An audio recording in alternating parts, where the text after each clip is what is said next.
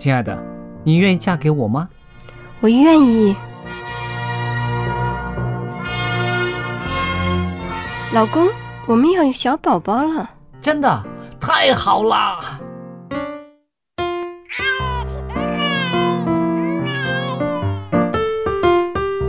妈妈，妈妈，看我画的画，好看吗？真好看，宝贝画的太棒了，拿去给爸爸看看。爸爸妈妈，我去上大学了，你们多保重身体，我放假就回来。出门在外要注意安全。好好吃饭，天冷了，别忘了多穿衣服。好了好了，别多给唠叨。家里打电话哦。孩子啊，啥时候回来吃饭呐、你爸想你啦。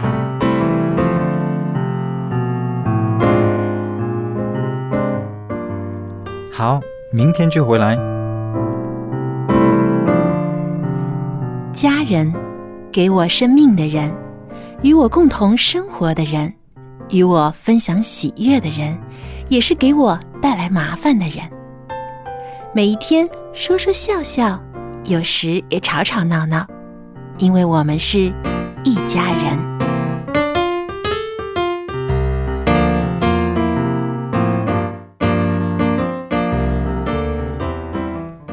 不是一家人，不进一家门。亲爱的听众朋友，很高兴和您相聚在希望福音电台《一家人》的节目当中，我是主持人小杨。坐在我身旁的呢是好妻子也是好妈妈的佳丽姐，还有很酷很帅气的 Jerry 爸爸。大家好，朋友们您好，呃，佳丽姐啊，嗯我最近一直在烦恼一件事情。怎么样？因为啊、自从我养了宠物之后呢，我家里经常好多毛发，变得呃这个不是很干净，所以呢，我一直在考虑要不要换一台这个吸尘机，嗯能够把家里打扫得更干净。可是现在我感觉现在市面上的产品太多了，哦我已经有这个选择障碍症了。是你看啊，这个呃，光这个吸尘机就有、呃有线的。嗯对。无线的，对。还还有这种所谓的这个啊，机械人。对机器人扫地嗯。机器人 robot 这种的，我都不知道选哪一种好了，因为功能好像各种各样，对，就就要看啊是哪一款适合我自己。是的，其实选择适合自己的这个家庭电器呢，需要一些智慧的，我觉得啊。那我们今天可以用点时间来谈谈，就是这种市面上很多的高科技的家庭电器产品，对不对？呃，我相信每个人家庭都会有个吸尘机啊，有洗衣一个机啊，洗衣机啊，特别厨房里面现在用品有很多啊，比如说什么面包机啊、嗯豆浆机呀、嗯嗯嗯所以呢，我们有的时候一些个做妈妈的人呢，坐在一起哈，光是聊这个哈，就聊的那个特别热闹。热闹之外呢，也会给我一些启发，就是说，哎，家里面用了这些个科技的电器产品，是不是真的给家里面带来一些方便呢？是不是真的让家庭生活更和谐呢？今天我们都可以在这儿聊一聊的。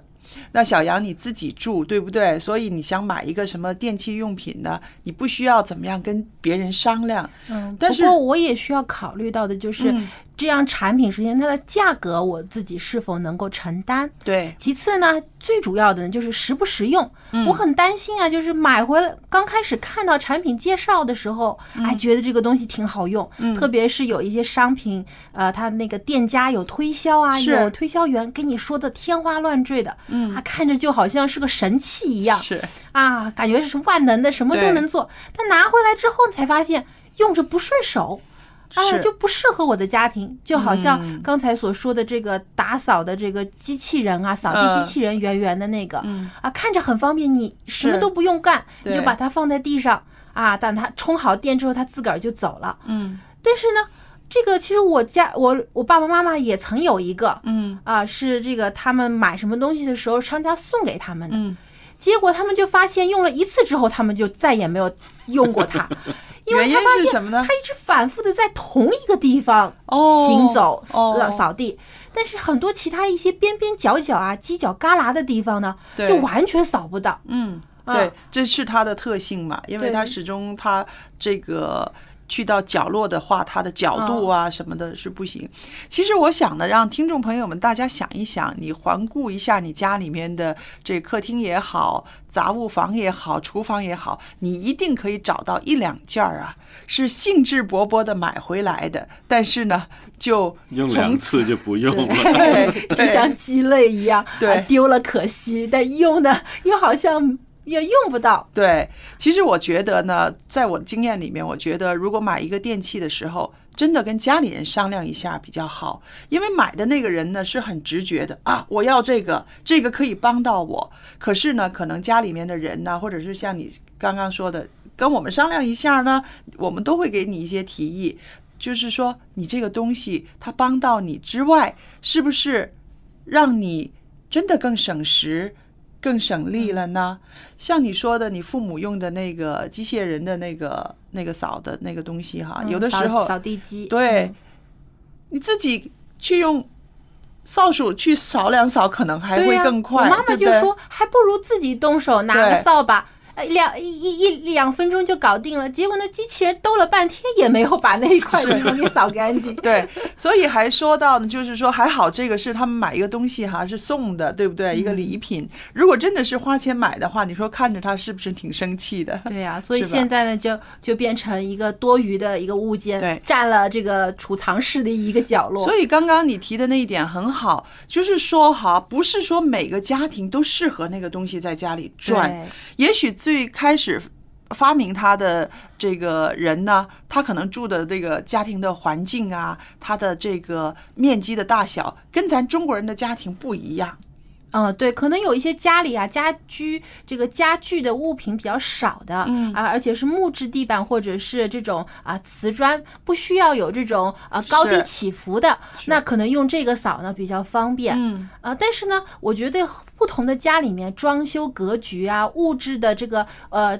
家居的摆放啊，嗯其实都不同，对所以先要看一下自己家里的环境适不适合来用这样的产品。还有一点呢，咱中国人的家庭呢，家具啊什么的特别多，你不觉得吗？我们总是会摆的满满的，觉得嘖特别舒服哈，坐哪儿都可以有个凳子对，坐。觉得家里这样比较温暖。对，其实这些个、空空荡荡的，就看着挺冷清的。，对，所以其实这些个什么呃椅子腿儿啊、桌子角啊什么的，其实都是不适合那个东西在屋里转的，就是对吧？嗯，喂，Jerry，、你很喜欢这些电器东西啊？怎么你今天这么沉默呢我？是喜欢看，我是绝对不买。叫我买，我真的是不，这么因为冷静，我我嗯，因为我发现了、你在这个百货公司那个电器部的那天，我就经过了，我就在看，哎、这个机器不错，嗯。嗯，做豆浆的，嗯。然后这机器不错，嗯，这是干嘛的？哦，这是烤那个面包的，嗯，哎哎，这个又不错，这个又什么的，它都是厨房里的。对，而且呢，它每样东西都是做一个工作的。哦，你想一个 全部是如果你买那么多回家，到时候你那个厨房没，我的厨房也没那么多地方放这么多东东西。不不光是你的厨房没有这么多地方放，我相信很多家庭啊，就是说以我们现在住的这个城市的这个居住状况来讲，很多家庭是没有地方放的。我自己家里面有一个啊，说出来不怕人见笑，有一个面包机，嗯，它呢还可以做年糕的，就是把那个米饭，就是糯米饭放进去，它就可以把它打成日本的年糕哈。挺吸引人的。从来没开过，盒子都没有开。为什么呢？就是因为这个没有地方放，而且还有我那个东西呢，还需要一个变压器。那如果再加上一个变压器的话呢，它又占了一个地方嘛。所以呢，就到现在那个盒子还是从商店里一样的那样提回家的啊。所以有的时候就是我们消费的时候，我们有这个消费的欲望，对但是呢，我们过了过后以后，实际上真的这件这个在家里的功用有那么那么重要呢？可能真的是没那么重要的东西。而且还有呢，就是这个我们说的它功能，我相信每一个这种啊科技产品都有它的一个功能。那我想到的更延伸一点的问题，就是这个功能之外，可能会带给家里面的人一些个矛盾，也说不定啊。嗯，没错，有的时候啊，特别是啊、比如说我爸爸逛商场的时候，嗯啊，他看到一个产品啊，觉得特别好，特别有的时候是商场里面有一些推销员特别能说对，啊，他就觉得哎，这个可能就是我需要的，嗯就买回来家一看，我妈妈说，哎，家里不是有类似的东西了吗？你怎么还买呢？嗯结果两个人呢，就为了这个产品呢，就是要吵上两句。嗯所以我觉得这个买东西之前啊，真的需要呃冷静一下，对我 跟家里人商量一下对啊。还有呢，我觉得还有个很好的方法呢，就是你问一问家里有这种产品的人。是，啊，特别有一些啊，比如说现在网上特别特嗯网络发达了嘛，直接啊在在这个网上问一下，哎，嗯哎有没有人家里有过这个产品啊？嗯用的怎么样？给点意见呢？嗯啊，没一会儿就很多人给你讲了这个东西，哎呀，其实不不好用啊，拿回家挺挺多余的。那那天呢，我在这个网上面呢，就是这社交平台上看到一篇呃贴文哈，他写的很好，他说姐妹们剁手之前先看看这个，剁手，然后呢，我就看到哈，他从第一到第十哈，他排列的哈都是厨房里面哈买了之后又不是很。有用呃的不经常用的。东西，然后啊，就第一、第二、第三、第四、第排排了十个，然后里边有很多都是我很熟悉的，而可能还有拥有的。然后我就看看下边有一百八十多个人的这个啊回应留言哈，然后很多姐妹都说谢谢你啦，我正打算下个月去买这个东西的。然后有的人就说是啊，我跟你一样啊，我也是买了这个东西，现在要也不是，不要也不是。那么我们就看到，呃，其实呢，很多人有相同的痛，这个痛苦的痛，如果可以开始的时候交换一下一下这个资料哈，对啊，有一些经验可以跟大家分享一下。对，那我在这儿呢说个例子，大家猜一猜啊、我的婆婆八十几岁了，家里面呢真的有一个这个啊机器人的这个扫地机、扫地机啊，这个吸尘器。嗯那我看他还是在拿着一个那个。推的那个清洁的那个底下有一块那个纸啊，或者是布，它就像那种拖把拖把，式的对对，然后他也拖这个角落，拖那个角落。可是那个机器人呢，就在地下跑啊跑啊跑，然后老太太又在找这里那里找，就跟着那个机器人在后他就面打扫。他就走，可能会在别的地方。总之是他是觉得机器人没去到的地方，他就说，我就觉得他合作啊 哦，我觉得他用的挺开心的。可是呢，这个心态呢，我就不太明白。我就说，哎。那奶奶呢，已经真是扫地扫了这么多年了，到了这个年纪，喜欢一个这样子的小东西在地下跑来跑去，到底心态是怎么样的呢跟？跟上潮流啊。对呀、他觉得还自己心态年轻嘛，用一些新产品，不要让别人觉得他年纪大了跟不上潮流啊。是吧？嗯还有可能其他的呃电器的东西，可能比如我们现在流行的电脑啊、平板呐、他都不用。那有一个这个呢，他可能更加关注的是这种家居的这种清洁，因为可能年纪大的人啊，也喜欢把自己的家弄得很干净、很舒服。但至于其他一些年轻人喜欢那种上网啦，嗯或者是一些网上的这些这些资讯啊，他可能不是非常感兴趣。那你想跟这个跟这个我们平常接触到的这个广告有没有关系呢？肯定有关系的，嗯因为你你每到这个百货公司，你要买东西的时候，这个售货员嗯。他为你推销的都是他最新的，或者是那当当时他觉得你最呃他要卖最多的这种产品。嗯。还有呢，你网上平台上面呢，你看到这些人的呃用家的一些报告啊什么的，有很多都是一些新的产品，嗯，对，它就是吸引你，把制造你这个有这个需求。嗯，连老太太也被吸引去了，对是不是？那我就觉得挺有意思的，因为呢，这个东西啊，在这个老人家的心里边呢，可能不光是一个呃扫地的东西、吸尘的东西，更重要的是他那种心情啊。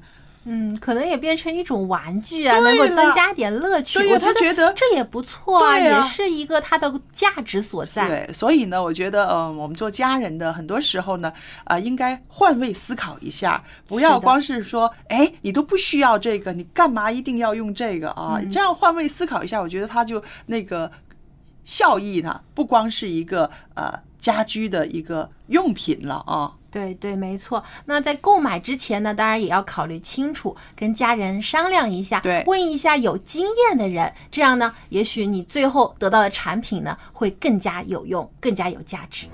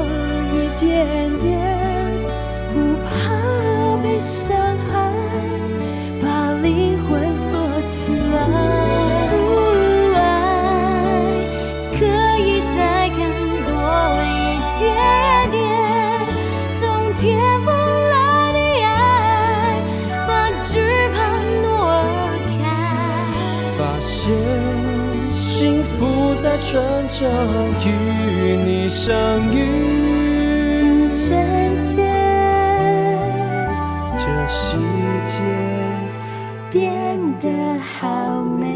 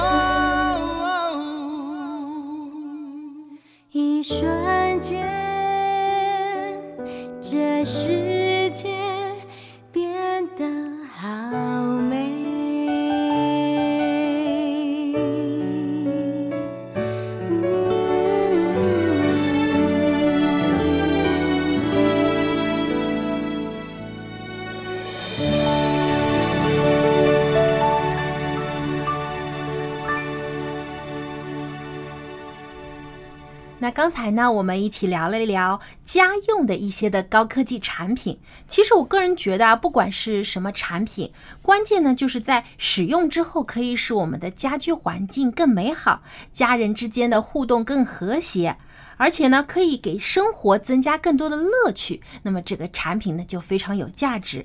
是啊，同意。而且呢，我觉得呃，这个在家居环境的清洁。和一些家居活动上面呢，不要光光依赖于这些产品，对，更主要的呢是一家人都可以参与到这个家居的呃这个劳动当中去，分工合作，那样呢这个呃活动起来呢也不会觉得枯燥了。是。那么说到这里呢，嗯，呃，佳丽姐是不是还有一种补充？一个家哈，其实是需要每个人。来出力量、出智慧来建设的，无论是呃老人家也好，年轻人也好，甚至小孩子啊，没错。说到小孩子呢，这个主持人春雨今天在亲子环节当中就要和大家来分享一下，这个会不会做家务会影响孩子一生的这个话题。那么接下来我们就来听听他是怎么说的。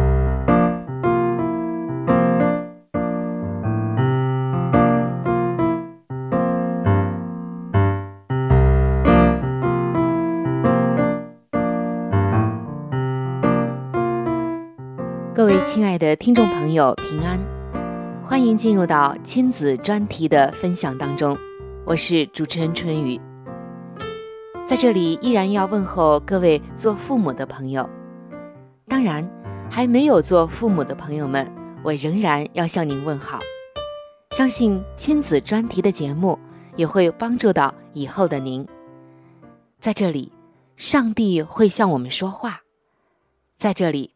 活化的圣经原则将会帮助到您更好的来教育你的儿女，以及解决亲子关系上的烦恼。在今天的节目中，我们所要探讨的话题和做家务有关系。嗯，说到做家务，各位做父母的朋友，是不是这些总是你的专利，而和你的孩子毫无关系呢？你知道吗？哈佛大学的学者曾经做过一项调查研究，竟然得出了一个非常惊人的结论。什么结论呢？那就是爱干家务的孩子和不爱干家务的孩子，成年之后的就业率的比率就是十五比一，犯罪率是一比十。这个比率。是不是让您觉得非常的触目惊心呢？爱干家务的孩子，离婚率低，心理疾病的患病率也低。而另外有专家就指出，在孩子们的成长过程中，家务劳动和孩子的动作技能、认知能力的发展，以及责任感的培养，有着密不可分的关系。在美国，孩子们无论年龄大小，都是重要的家庭成员。所以，告诉孩子他们在家庭中应当负起的责任，这是很重要的。而承担家务就是最好的方式。想想看，一个不懂得承担责任的孩子，他还有什么希望呢？那说到这里，可能有的听众朋友就要问了。孩子有大有小，处在不同的年龄，那么应该让他们做什么样的家务呢？这个问题啊提得非常好，因为我们在提倡孩子们做家务，总得有一套方法，总得知道具体实践起来应该怎么做，对吗？好的，下面我们就给大家提供一个清单，供大家参考。这是一些美国的相关专家所提供的孩子的家务清单，我们可以来借鉴一下。您也可以根据您或者您孩子的实际情况来做一些改动。我们先来看比较小的孩子，这个年龄段大概是在九个月到二十四个月，也就是从九个月大到两岁之前。这个阶段可以给宝宝们一些简单易行的指示，比如让宝宝自己把比较脏的尿布扔到垃圾箱里，或者一些很容易做的，从他很小的时候就开始培养他，给他灌输这样的意识。再稍大一点，到了两三岁的时候，把垃圾扔进垃圾箱，或者。当父母请求帮助的时候，帮忙拿取一些比较轻的、容易拿的东西。还有像帮助妈妈把衣服挂上衣架，正确的使用马桶、刷牙、浇花。父母啊，可以给孩子适量的水，教他如何来浇那些好看的花。晚上睡觉前整理自己的玩具等等。再大一点，到了三四岁，就可以教他更好的使用马桶、洗手，更仔细的刷牙，认真的浇花，收拾自己的玩具，喂养宠物，还有像到大门口取回地上的报纸，睡觉前帮助妈妈铺床，还有像拿枕头和被子等等。吃完饭，自己把碗和盘子。放到厨房的水池里面，帮助妈妈把叠好的干净衣服放进衣柜里，把自己的脏衣服送到装脏衣服的篮子里。到了四五岁的时候，不仅要熟练的掌握上面几个阶段要求的家务，并且能够独立到信箱里面取回信件，自己铺床，准备餐桌。准备餐桌这个环节，可以从帮父母拿刀、拿叉、拿碗、拿勺、拿筷子开始，慢慢的让孩子帮忙摆放。用餐过后，再把脏的餐具放回厨房。除了这些，还要教他们把洗好、烘干的衣服叠好，放回衣柜里。您可以教给孩子。如何正确的来叠不同的衣服，并且教会他们自己准备第二天要穿的衣服。等到他们再长大一些，到了五六岁的时候，不仅要熟练的掌握以上几个阶段要求的家务，还能够帮忙擦桌子、铺床、换床单，能够从帮妈妈把脏的床单拿走。直到拿回干净的床单开始，自己准备第二天去幼稚园要用的书包和要穿的鞋袜等等，还能够简单的收拾房间。然后等他们再大一点，到了六七岁，不仅要掌握以上的这些家务，并且能够在父母的帮助下洗碗盘，能独立的打扫自己的房间。等他们长到七岁到十二岁这个阶段，也就是上小学的阶段，不仅要熟练的掌握以上的这些家务，并且能够做一些简单的饭菜，帮忙洗车、吸尘、擦地、清理洗手间、扫落叶、扫雪，会用洗衣机和烘干机，能够把垃圾箱搬到门口的街上。有垃圾车来收的地方。那再大一点，就到十三岁了，进入中学的阶段了。这个时候依然是这样，不仅要熟练的掌握前面的这些家务，并且能够换灯泡、换吸尘器里的垃圾袋，能够擦玻璃，里外两面可都要擦哦。还有就是像清理冰箱、炉灶、烤箱、做饭。另外就是能够自己列出要买东西的清单，在洗衣服的时候，全过程，包括洗衣、烘干、叠衣，以及将衣服放回衣柜，都要自己打理了，并且还能够简单的修理草坪。不知道以上的清单，各位父母们会不会觉得有点难呢？其实，只要从孩子的各个阶段开始，循序渐进，您会发现啊，一点儿都不难。那么今天为什么要和大家分享这些呢？因为耶稣的童年给我们留下了非常好的榜样。他从童年的时候开始就做家务，分担父母的重担，所以长大之后他才能够挑起重担。而凡是从小就好吃懒做、不爱劳动的孩子，长大了大多不能吃苦，独立生存、自谋能力差，工作成就平平。所以，做父母的朋友们，从孩子小的时候就应该为孩子创造一种环境和条件，对孩子进行早期的劳动训练。让孩子做力所能及的事情，让他生成一双勤劳的手，使他终身都受益。孩子在体验中长大，体验越多，感受就越深。凡是孩子们能做到的事情，家长尽量不要替他们去做。在家务当中，孩子进一步，大人退一步。这就叫做成长，这是耶稣给我们的榜样。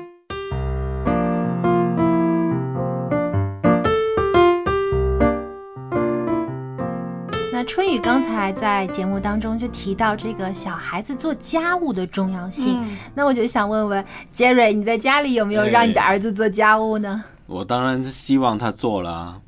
他做吗？那你用什么方法鼓励他去做呢？呃，我没有鼓励他做，他就是看到我做，他就有的时候他会来帮忙。哦，哦，所以家长的这个榜样也很重要。是我自己觉得，呃，孩子小的时候让他做家务哈，根本不难，因为啊，孩子小的时候他觉得你做家务，他也做，他觉得好玩儿。难是难在他长大之后，自长大己还挺之后，哎，我觉得小时候啊，觉得自己挺有用的。妈妈叫我干点啥，我很有成就感。对对，就是，所以呢，我就是抓到这个一个要点哈，你让他干什么，然后就他很愿意干，他觉得很好玩。还有呢，他觉得我跟你一样，我跟妈妈一样，我跟爸爸一样，我有这个能力。爸爸妈妈能做的事，我也能做对，问题是，他开始到青少年的时候，长大一点的时候，他就不愿意做了。那是因为他觉得不好玩了，还有呢，他觉得累。他好玩的事情多了，对对跟朋友在一块儿上网啦，玩手机对啦。现在有的时候看他做家务，你就要对耐性要很强，对你不能按我们做家务事那、嗯那种效效能啊，对，去要求他。他玩做做做，他就玩上了。是，所以说大人要退一步嘛。对我我就想到另外一个方面啊，就是这个环境的重要性。因为嗯我小的时候在家呢，其实呃爸爸妈妈让我干的家务不多，嗯，反倒是等我呃出去去外地上大学以后，嗯我就发现啊自己能有一些生活技能是非常重要的，比如说自己会洗衣服啦，嗯会炒个菜、煮个饭呐、嗯那时候呢，因为在环境的这个。这个这个压迫之下，也不能说压迫，就是环境逼出来的。嗯因为那个时候你不做，没人替你做了。是，所以那个时候呢，我就心里就特别感激我爸爸妈妈，至少啊教过我一些以前的生活方面的技能。那我慢慢慢慢自己一个人啊去实践的时候呢，上手就快了。是，而且呢，我始终觉得啊，做家务这种事情哈，应该是不分男孩子女孩子的。Jerry，你的小孩是男孩哈，嗯其实也应该让他呃进厨房，让他去学一些个呃料理呀、对清洁呀、因为。有一天他要独立的时候，这些东西是一个生存的基本的对技能。很实用。嗯，而且呢，就算说不一定要他马上立刻做些什么吧，至少在大人身边他看着，呃他也像是参与到这个这个这家务活动当中去的一部分，嗯。不要让他以为这个家务跟我没关系。对，还有呢，呃，我想呢，如果我们想启发孩子们做家务呢，你应该想一想什么是他特别感兴趣的。我那个时候主持这个呃儿童节目啊，就是亲子节目的时候哈，我就看过一本书，让我印象很深刻。我实践了，而且我告诉好多朋友，每个人都说这个方法是特别好的，就是说关于和水有关系的工作，小孩子特别喜欢。这个肯定了。这是一个外国人写的，你知道吗？玩水是吧？哎，于是呢，你弄个这什么他的他的小袜子啦，你让他自己洗一洗啦，还有那个洗脸的那个池子啊，你让他刷一刷啦，都可以的哦。哦，这我就想到呢，因为小孩子刚刚开始做家务的时候，一定不够熟练，有的时候甚至呢会搞出一些麻烦来。在这种时候呢，其实家长不要急着去批评他，哎，你做的不对呀、不应该这么做啊，哎，你怎么像玩儿这样啊？其实应该更多鼓励他，嗯让他呢觉得做家务就像玩儿一样，他才会有兴趣。是。还有呢，除了水之外呢，还有比如说那个做面粉的东西啊弄个饺子啊，弄个饼啊，哎弄个什么的。那开始的时候呢，他有了这个这个呃兴奋，你知道吗？哎，我妈要做饺子了，我又可以拿块面粉可以做了。然后以后的话呢，他就会做了。所以这些我觉得有的时候我们做家长的常常批评孩子，哎呀，你都不肯做，你都不愿意做。也许呢，他觉得那个东西很枯燥。那么开始的时候让他做一些他有兴趣的东西，这个就可以啊水到渠成了。以鼓励为主，嗯啊，不要经常说你不行啊，你做不好啊，这些其实应该更加用正面的方法来激励孩子对于这个家务活动的兴趣。是说的没错。嗯，那好，那接下来呢，让我们一起来听一首诗歌休息一下。音乐之后呢，我们还有更精彩的内容要和你分享，请别走开。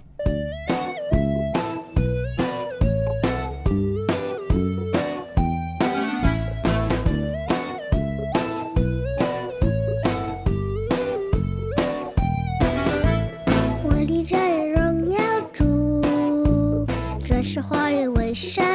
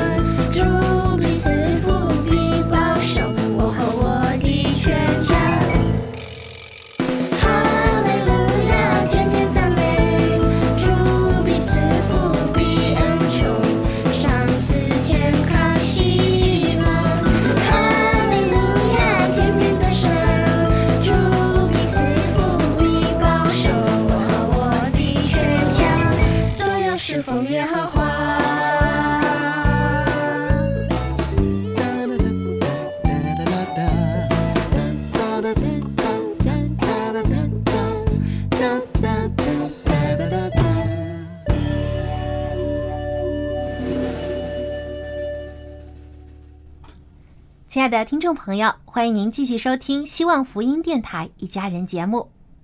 佳丽姐啊，现在在市面上的这个保健品越来越多了，是因为很多人都关注这个身体保健，因为我们家里呢都有长者老人。那前几天我妈妈呢还跟我提起，让我看看有没有合适我外婆的保健品，嗯可以买一些送给她。嗯，那么我就想了，身体的保健和保养，我们可以通过一些药物啊、食品啊，或者这些嗯保健品来维持。嗯但是我们的心理健康又需要依靠什么样的保健品来维持呢？哦，那接着下来这个环节你就不能错过了，因为啊，我请到蔡博士呢，跟我们一起谈谈怎么样关注啊、呃长者的心灵的保健，有五个要点哦。哦，是哪五个要点呢？你一听就知道。对，我们要仔细来听听。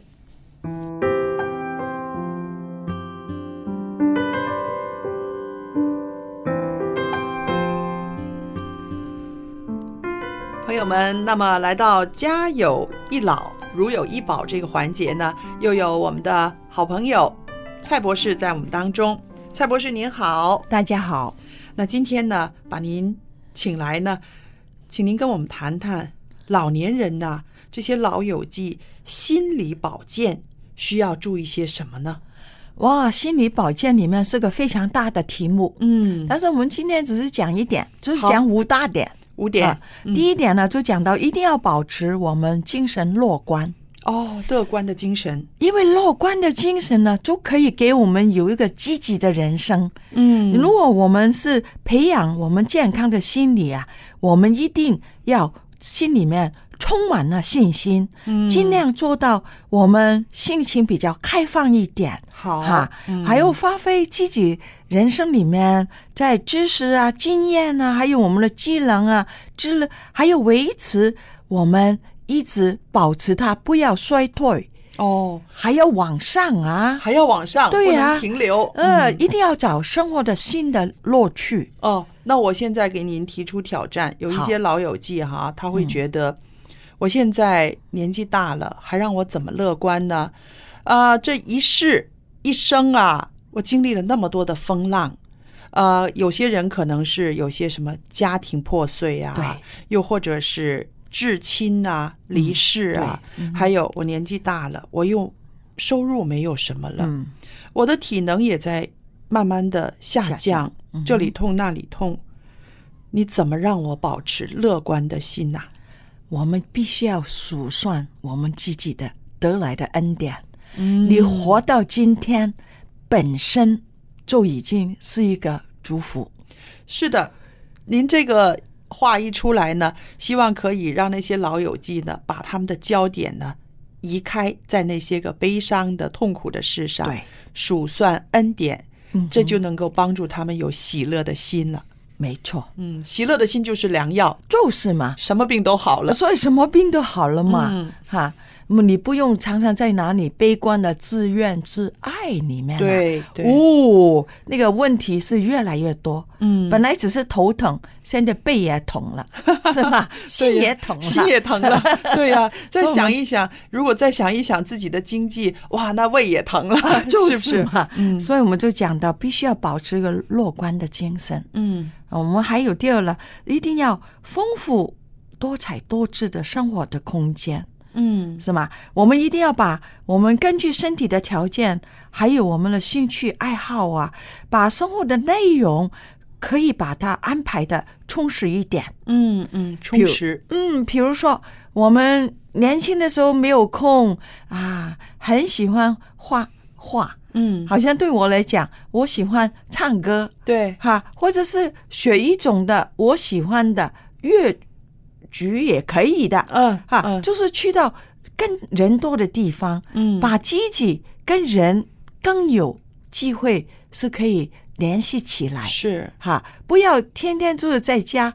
那待在家里面的时候，对你的发展、对你的丰富生活是没有改变。不要等到周末的时候，等儿女回来才只是丰富的一天。嗯嗯那么其余的六天你怎么办？是啊，那我觉得呢，您讲的这个拓展生活的空间呢，让生活丰富多彩呢，这个就是一个很正常、很好的一个社交的活动。对，这是我们人必须要有的啊，社交的活动，然后还有交朋友和这个朋友的互动的时候呢，我们不只是能够保持我们的心态有一个美好啊。对，同时呢，甚至可以帮助不少其他在病痛中的老友记啊，真的，嗯是吧？真的，嗯哼嗯哼，使我们的生活更有意义嘛？对，是吗？还有您说到这一点，我也想到有一些老友记呢，啊、真的像您刚刚说的，他就是只等星期天他的孩子来看望他，嗯他才觉得开心有快乐。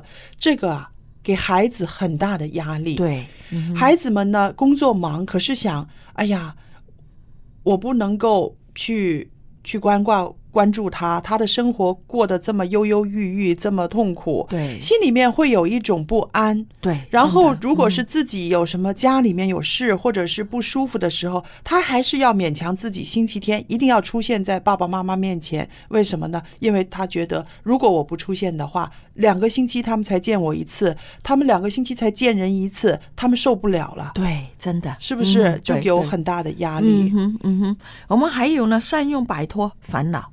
哦。哦，你晓得烦恼这一件事啊，嗯，真的，无论是你几岁开始有烦恼，到你最后一口气的时候，还是有烦恼。嗯。很多时候烦恼是自取的，自找的，真的吗？啊，真的，嗯。好像有时候呢，我们看到儿女里里面的烦恼的时候，也把他的烦恼放在我的烦恼那个列表上面。哦，自己为孩子去背那些烦恼，对呀，嗯你背了也没有好处，嗯帮不了他们，嗯让他们自己去解决。嗯哈，我们只是可以做到的，呃，让我来讲呢，就是为他们代祷。祷告，我就是祷告我的上帝帮助他解决。嗯我祷告之后就把这件事交在上帝的手中了，哦是吗？对那么让上上帝来来来来帮他们解决，嗯因为你也解决不了是哈。对，你你解决你解决得了的时候，就不是烦恼了。是的，对不对这个说的很对，而且我也觉得，就是说，既然我们已经年纪大了，嗯那些个重担让他们去背，还有呢，我们借着放手，对，放手，然后呢，让自己呢生活的简单，更清心寡欲。真的，我不要掌控他们的生活我也不要背他们的烦恼。现在是他们自己要面对困难、面对对人生的时候，给孩子们成长的机会。对对，真的。所以我们讲到这个清心寡欲啊，真的，我就很喜欢学啊、日本人，他们嗯妇女五十岁之后，他们真的很清心。对呀、寡连连孙子也不要带，因为他们真的他们的传统是说，呃，我已经忙完了我自己的孩子了，现在我孩子的孩子就要他们自己去负担，他们负责任。呃，你看他们真的，我这样了，我们真的要学一学。嗯，对，那么还有呢，我们注意一点呢，我们的饮食啊，还有锻炼，嗯，这个也跟我们的心理健康有关系的哦。很大的关系。嗯如果你是有锻炼的人生的时候了，你会看到那个人呢，比较活动量比较多一点，哦，骨头没有这样容易痛，嗯，因为他有动的时候了。我们我爱人师母也讲到嘛，一个健康的血液循环呐、嗯一定要靠着哈、我们去动哈、那动的时候就有健康的身体。是，所以我们必须要动的时候了，这个锻炼，无论几岁，嗯，痛的时候我们可以给他休息。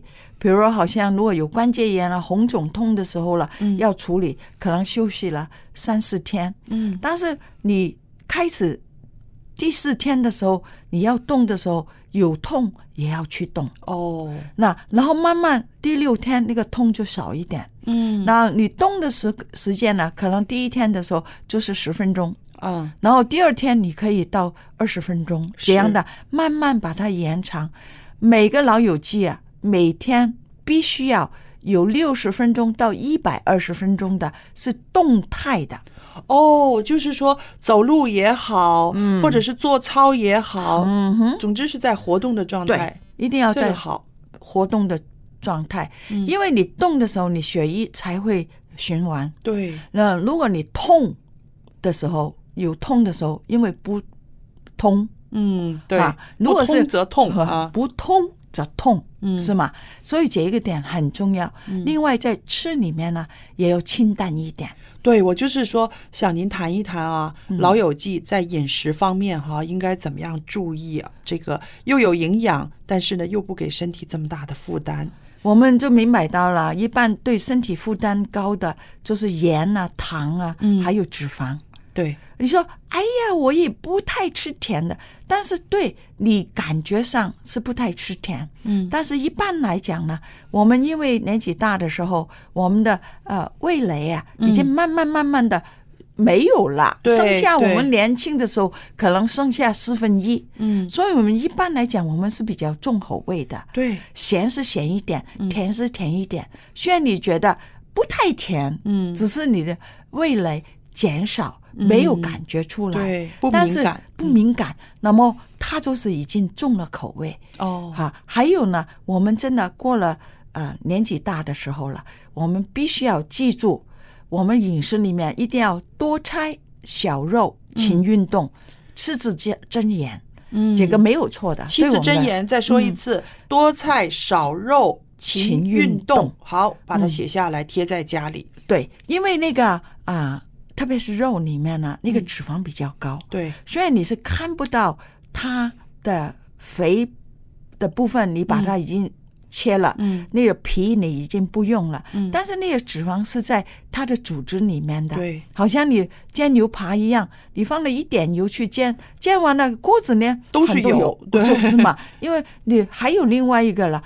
就是在肉里面，动物性的饮食里面呢，就是很高的胆固醇，只是只是动物才有胆固醇，嗯。那么胆固醇是抽不出来的，嗯。比如好像我们平常喝的奶，他说高钙低脂奶，嗯。不错，它的钙是加上去了，它的脂肪也抽了出来，但是胆固醇抽不出来的。嗯对，那么胆固醇就是影响我们高血压，还有我们的血管硬化等等的东西。嗯对，所以动物性的饮食，无论是鸡蛋呐、牛奶呀、嗯。啊、海产呐、鱼啊、啊肉啊、鸡鸭鱼啊那些嗯。加上去，那些东西我们应该要少吃。嗯如果你要吃的时候了，我们一般就是鼓励他一天不要超过，很像中国人很喜欢打麻将，嗯，就是不要超过两个麻将。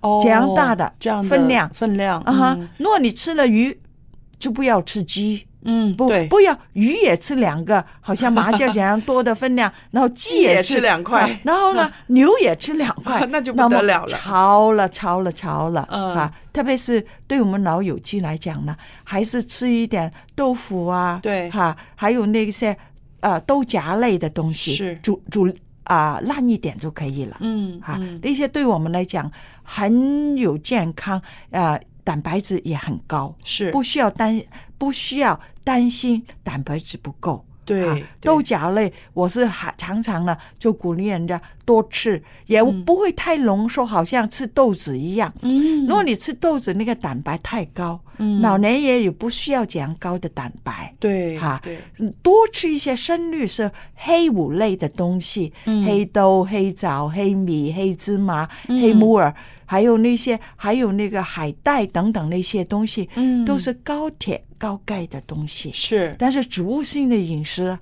对我们身体的负担呢是比较低一点。是的，哇，我们的蔡博士在这里呢，跟我们的老友记提到的，您要在饮食方面呢，可能多多少少有一个转换，嗯口味要放清淡一些了。对，嗯另外呢，我们一定要重视人际关系，还有心理方面的交流啊。嗯所以我们的老老友记里面啊，我们一定要联系老朋友啊。哦。昨天我一看到一个朋友，呃，他已经有七十岁了，嗯。但是他回到香港来，昨天还打电话给他小学二年级，还有五个朋友，哇。哇，他们已经小，他已经七十岁了哦，对那些朋友60几已经哇，我就讲到六十几年的朋友还联系，一个在美国生活，四个在香港生活，嗯哇，这些联系还我我我看了很感动。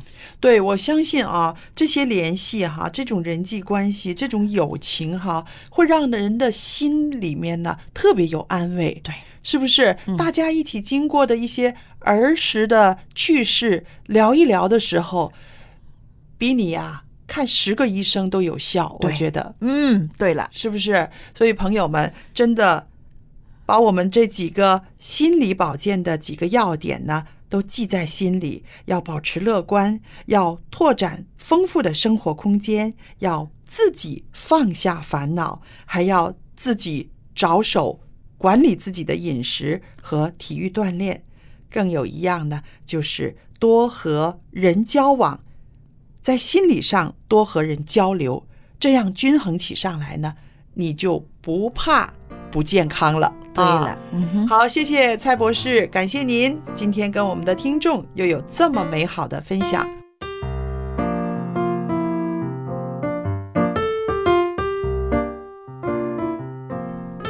那非常谢谢蔡博士的分享。我觉得啊我们的心灵呢，其实就好像我们的家一样，嗯。家居环境呢需要定期的清洁、保养、修缮，是，但我们的内心同样也需要这个清洁和保护。那最好的方法就是邀请主耶稣住在我们的家里，更住在我们的心里，同意。使他的爱呢充满我们的内心，也充满我们家里每一个人。嗯那么，小杨、佳丽和 Jerry 衷心的祝愿每一个听众，可以在您的家中有主耶稣的同在，得享他所赐的平安和喜乐。那么，我们今天的节目就到这里了。如果你喜欢一家人节目的话，或是对我们的节目有任何的建议，欢迎您来信告诉我们。电邮地址是 l a m b at v o h c 点 c n。那么在下期的节目当中，喜欢户外活动的朋友一定要留意了，因为我们将讨论家庭郊游需要注意的事项。那么我们在下期节目当中再一起聊聊天，说说家常吧。好啊，我们下次再见。拜拜。拜拜。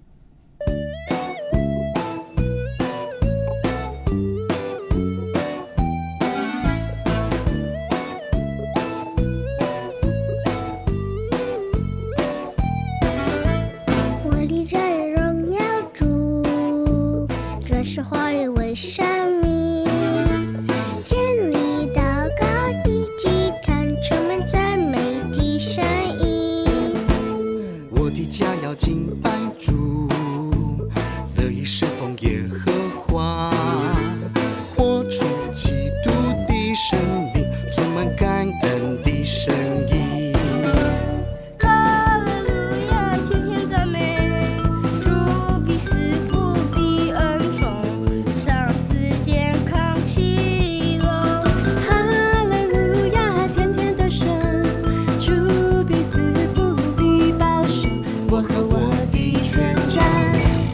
是否耶和华。